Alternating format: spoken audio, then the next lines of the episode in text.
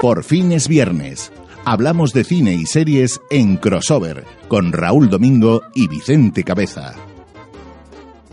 Muy buenas eh, oyentes y amigos de lucenasradio.com. Es viernes, es día de estrenos en el cine y llega ni más ni menos que una playa de películas eh, para todos los gustos, ¿no?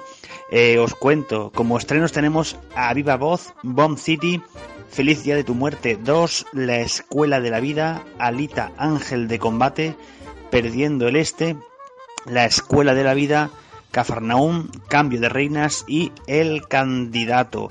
Os voy a hablar de un poco de las más eh, sonoras, más sonadas eh, que se estrenan este fin de semana. Comenzamos con la con Feliz Día de tu Muerte 2, que es secuela directa de la película del mismo título, que en su momento eh, bueno, pues eh, la, primera película que estaba un poco destinada casi a pasar sin pena ni gloria, al final se convirtió en un sleeper, ¿no? Una película que tuvo al final más éxito del que, del que se esperaba. Yo, de hecho, a mí me sorprendió, una tarde estas tontas, pues la, vi en, eh, la vi en, casa y oye, me sorprendió gratamente, me pasé un buen rato. Y Felices de tu muerte 2 me persigue a una chica que repite una y otra vez el día en que va a morir. Y bueno pues tiene que dar con la clave de por qué se repite ese día y qué tiene que hacer para dejar de repetir. Una, una secuela bastante decente y aceptable. Eh, Alita Ángel de Combate es la producción más cara que se estrena este fin de semana de la mano de Robert Rodríguez. Eh, adapta el manga de Yukito Kishiro en el cual eh, un doctor, el doctor Ido, se encuentra a Alita. Alita es un cyborg que no recuerda apenas nada de su pasado pero con unas características muy especiales, ¿no? Eh, Alita es eh, tiene un alma y una mente prodigiosa eh, para ser un, un cyborg, pero también es, como su propio nombre indica, es un ángel de combate, posee unas habilidades en combate extraordinarias que, por supuesto, los malos de la función quieren apropiarse de ellas en beneficio propio, ¿no? se espera que sea uno de los primeros blockbusters de la temporada, pero, pero, pero hay dudas sobre si cumplirá con las expectativas en taquilla o no. Lo sabremos la semana que viene. Perdiendo el Este, que es la secuela directa de Perdiendo el Norte, la película española protagonizada por Julián López, Miki Sparvé y Carmen Machi, entre otros, ¿no? Esta vez eh, nos vamos a China, eh, donde este grupo de españoles que están tratando de buscar su lugar en, en el mundo vivirá mil y una peripecias. Una comedia eh, muy recomendable para pasar un rato muy, muy, muy entretenido. Nos llega también Cafarnaum, nominada al Oscar eh, a la mejor película de habla no inglesa, una coproducción entre Líbano y Francia. Eh, muy interesante sobre la infancia de un niño que se revela contra su propio, su propio destino, ¿no? También tenemos Cambio de Reinas, producción también entre Francia y Bélgica, en la que nos narra cómo Felipe de Orleans planeaba casar a su hija de 12 años, mientras también eh, con el heredero al, trono español, mientras que también por otro lado planeaba casar al eh, futuro rey de Francia con una niña de 4 años, ¿no? Son las dos reinas a las que hace referencia el título. Imaginaos, ¿no? Qué, locura, ¿no? Una reina con una futura reina con 12 años y otra con 4, ¿no? Eh, todo por, por una serie de intrigas políticas que bueno, que intentaban llegar a acuerdos y alianzas para evitar guerras y para, bueno, lo que siempre ha sido, ¿no? Em, estas luchas de poder eh, de aquella época, ¿no? Impresionante y brutal esa historia, ¿no? Ya os digo, una niña de 12 años y otra con 4, destinadas a casarse para eh, evitar guerras, ganar poder, en fin, una historia que no os podéis perder. El candidato, cinta protagonizada por Hugh Jackman, en lo que dicen uno de sus mejores papeles hasta la fecha.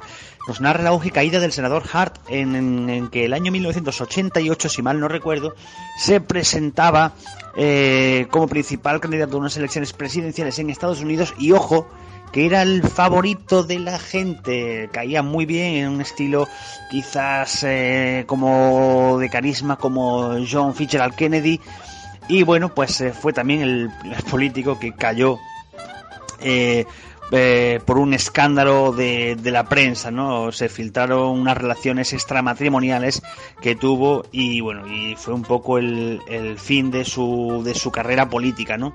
Es casi casi los primeros casos en los que los tabloides eh, americanos, el eh, sensacionalismo quizás, hacía eco de algo así y minaba la, la carrera de un, de un político. Esos son un poco los estrenos eh, más destacados de, esta semana. Como ya os digo, eh, hay para todos los gustos. Hay mucha comedia, hay drama, hay acción, hay suspense, intriga.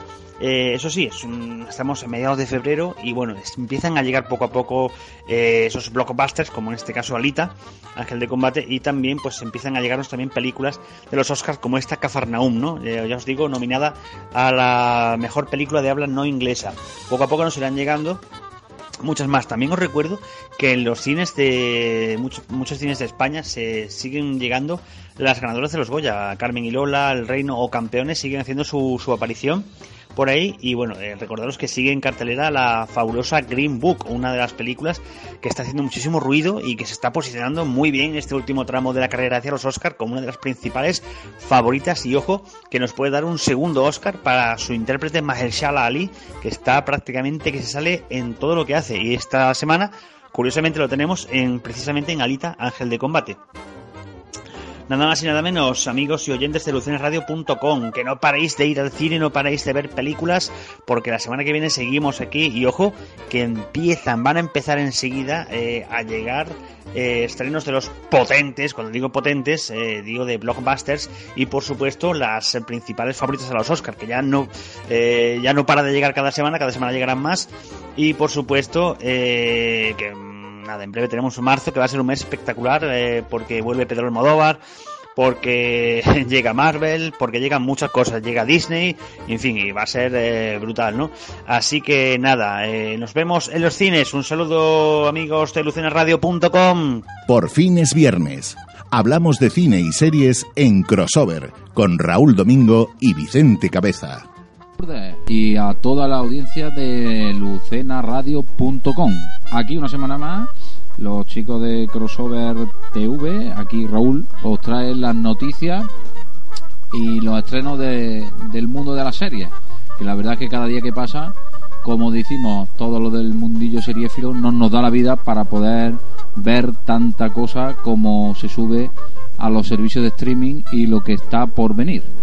Así que en el apartado de noticias nos despertamos esta semana con, con una noticia de Amazon Prime que tiene preparadas 29, 20 nuevas series para estrenar, entre las cuales hay dos españolas. Eh, la Templanza, de A3 Media Studios, adaptación de la novela de María Dueñas, que cuenta una historia de amor de la década de 1860 entre Londres, México, España, Cuba y otra serie sobre el Cid, que la producirá Sebra y que aspira a contar su vida desde una perspectiva contemporánea. Esta es la nota de prensa que nos pasaba Amazon Prime eh, a primeros de semana y que como venimos diciendo aquí en, en la colaboración con Lucena Radio, pues eh, todos los clientes que tengáis Amazon Prime, que es el servicio de paquetería más extendido a día de hoy a nivel mundial, pues podéis, sabéis que tenéis acceso a un catálogo inmenso de series y de cine y de, y de animación. Así que os animamos a que, a que lo descubráis o descargáis la aplicación que está para iOS y para Android y que, y que le echáis un vistazo a su catálogo que la verdad es que merece mucho la pena. Continuamos que también el día 5 de junio eh, tendremos la tercera temporada de Handmaid's Tale, ya que sabemos que, que durante la emisión de la última temporada de Juego de Tronos va a haber un vacío en, todas las cadenas y en todos sitios porque la atención la va a acaparar, por supuesto, Juego de Tronos. Así que nos enterábamos de que el día 5 de junio pues volverá el cuento de la criada, que ha sido un éxito desde su principio, que estaba basada en la novela de Margaret Atwood y en la que ella misma se encuentra a punto de sacar la segunda parte de la novela nos ha hecho contener la respiración desde el primer minuto y vuelve, vuelven a Gilead y la verdad es que el trailer que, que nos descubrieron los de Hulu en, en, el descanso de la Super Bowl, vamos, nos ha dejado con, con ganas de muchísimo más. Continuamos. Eh, la serie de Stars, que aquí en España la podemos ver en, en HBO el mismo director nos, encontramos con la noticia de que nos ponía un Twitter y, que se cancela la, serie en esta segunda temporada. la verdad que había tenido mucha repercusión esta serie y nos hemos quedado un poco sorprendidos, en parte porque consiguió la renovación muy pronto de la primera temporada a la segunda y ha sido una noticia que, que no se esperaba mucha serie. Esta serie protagonizada por J.K. Simon, en el que hace un papel que representa a la misma persona en dos realidades paralelas, en, en la Berlín. Así que otra serie que se cancela, de las que tenía muy, mucho fandom detrás y que lo mismo pues cualquier otro canal la rescata. HBO España no nos sorprende con, con Alex de la Iglesia, que dirigirá 30 monedas. Después de Patria, que está en fase de producción y buscando un nuevo director, tras el despido de Pablo Trapero, HBO España ya tiene nueva ficción propia. Se trata de 30 monedas, una serie creada por Alex de la Iglesia y Jorge Berría. Madre mía, el apellido de, de este hombre, que estará protagonizada por un sacerdote con un oscuro pasado que se esconde en un pueblo olvidado en medio de ninguna parte.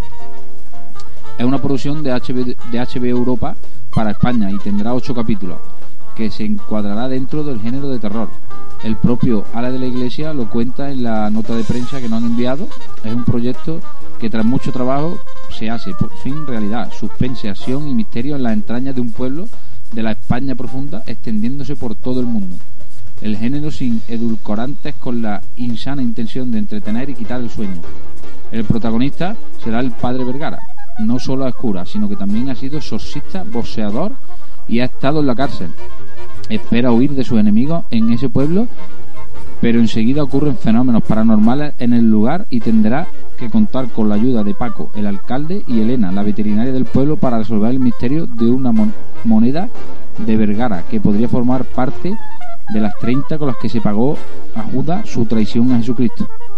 Eh, a la de la iglesia vuelve a la afición después de, más de 10 años y lo último que, que hizo en televisión fue para la 2 eh, una comedia de ciencia ficción que se llamaba Plutón Verbenero.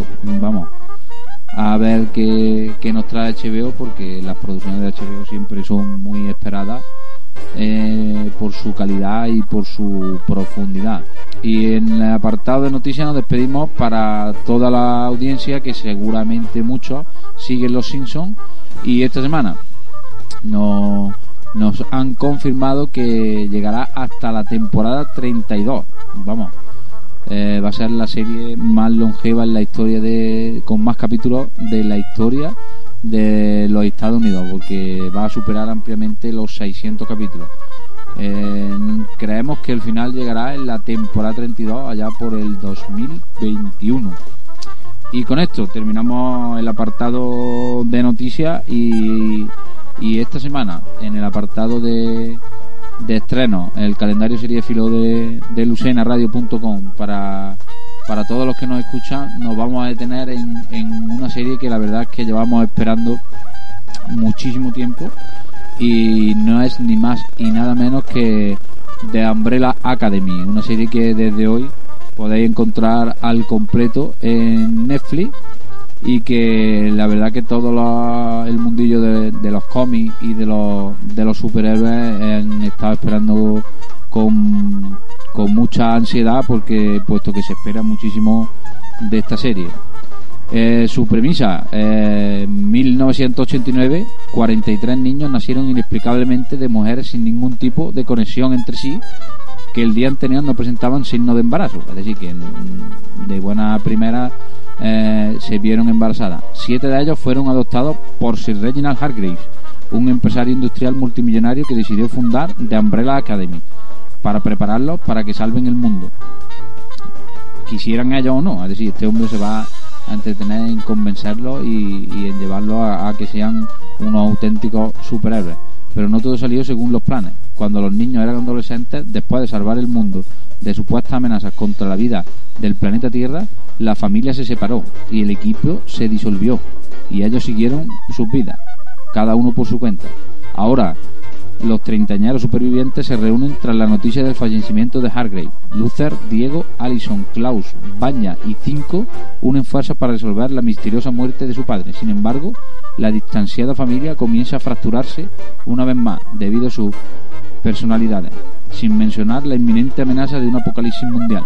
La serie hace algún ajuste con respecto al cómic original, uno de los cómics más vendidos y seguidos por la comunidad comiquera a nivel internacional, empezando por el personaje de Ellen Page, pero el casting es tan tan acertado que da igual y combina distintos arcos argumentales de la serie original, creada hace 10 años, la última novela gráfica de octubre del 2018, pero también traza un, su camino propio y por eso merece la pena. La verdad es que la serie, como hemos dicho anteriormente, tiene una pintaza que no vea y después de ver el tráiler yo, vamos, personalmente esta noche me la voy me la voy a meter en vena como dirían los compañeros. Aprovecha muchos recursos de, del cómic, la música también es, espectacular y nada más. Por, por hoy viernes, con Umbrella Academia y las noticias seriéfilas, os dejamos hasta la semana que viene.